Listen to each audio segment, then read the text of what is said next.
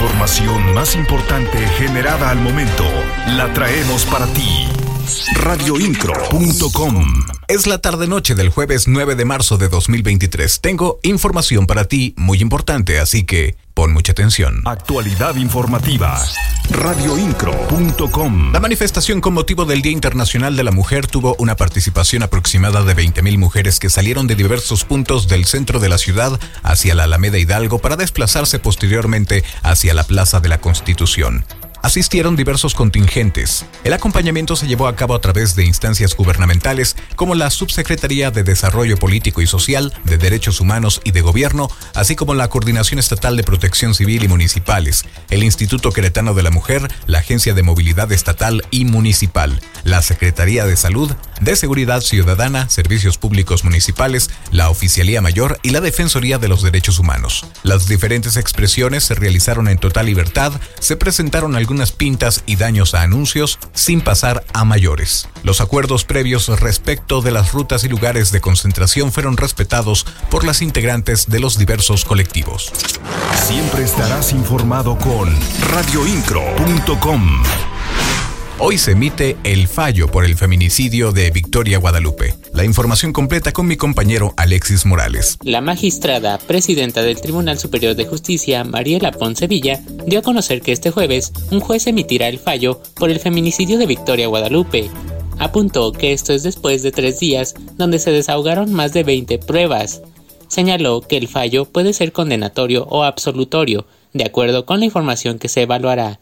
El fallo es justo eso, decir eh, si se acreditó el delito, si se acreditó la responsabilidad y con posterioridad viene otra audiencia que es para imposición de las penas y la comunicación de la sentencia. Informó que en caso de que se declare culpable al imputado en un plazo máximo de tres días, podría darse la pena que tendría. Las noticias de Querétaro están en radioincro.com con todo y marchas y concentraciones. Lamentablemente la mañana de este jueves 9 de marzo se reportó el deceso de una mujer al interior de un inmueble ubicado en la calle 18 de Mayo, en la colonia Felipe Carrillo Puerto. La información completa con mi compañero Ramón Rodríguez. Una mujer habría sido presuntamente asesinada por su pareja sentimental la mañana de este jueves en la colonia Carrillo Puerto. La escena se presentó en un inmueble de la calle 18 de marzo, donde personal de la Fiscalía General del Estado acudió para investigar los hechos.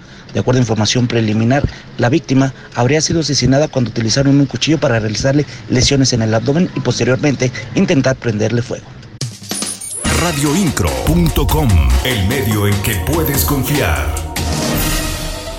Las autoridades de Querétaro e Hidalgo mantienen una relación interinstitucional para combatir a la delincuencia entre ambas entidades, trabajos que se hacen sin incorporar los colores partidistas, afirmó Santiago Nieto Castillo, encargado del despacho de la Procuraduría General de Justicia de Hidalgo.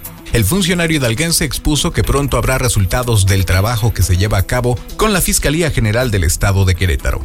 Este, sí, hemos hecho el intercambio de información en varios temas, en la incidencia delictiva de grupos o personas que operan o que viven en Hidalgo y operan en Querétaro o que están, hemos, los tenemos localizados, ubicados en Querétaro y que han desarrollado conductas delictivas en Hidalgo. Yo creo que el avance ha sido un avance positivo. Tuve, hoy, esta semana tuvimos una, una, tuvieron una reunión los, las eh, agencias de investigación criminal de ambas entidades y creo que vamos avanzando de manera positiva en esa parte y en la y en la tema de la identificación de personas que no se encuentran en este momento eh, identificadas y que están bajo el resguardo tanto la Fiscalía en Querétaro como la Procuraduría en, Hidalgo. Creo que es un trabajo este, que dará frutos radioincro.com. El oficial mayor de gobierno del estado, Mario Ramírez Retolaza, dio a conocer que se está avanzando en el proceso de donación del antiguo Hospital General de Querétaro al Instituto Mexicano del Seguro Social.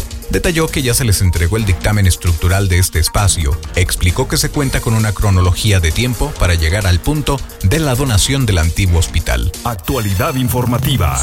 Radioincro.com. La titular de la Secretaría de Educación, Marta Elena Soto Obregón, dio a conocer que se emitió un oficio para invitar a todas las escuelas privadas de la capital a sumarse a la iniciativa de implementar clases a distancia, derivado de la reducción a un carril en 5 de febrero a partir del 21 de marzo. Señaló que será decisión de cada escuela privada si se suma o no a actividades virtuales con base en las necesidades de cada una, además de los padres de familia y de cada nivel educativo. Actualidad informativa. Radioincro.com. Hasta aquí la información. En la voz Juan Pablo Vélez. Estás mejor informado. Radioincro.com.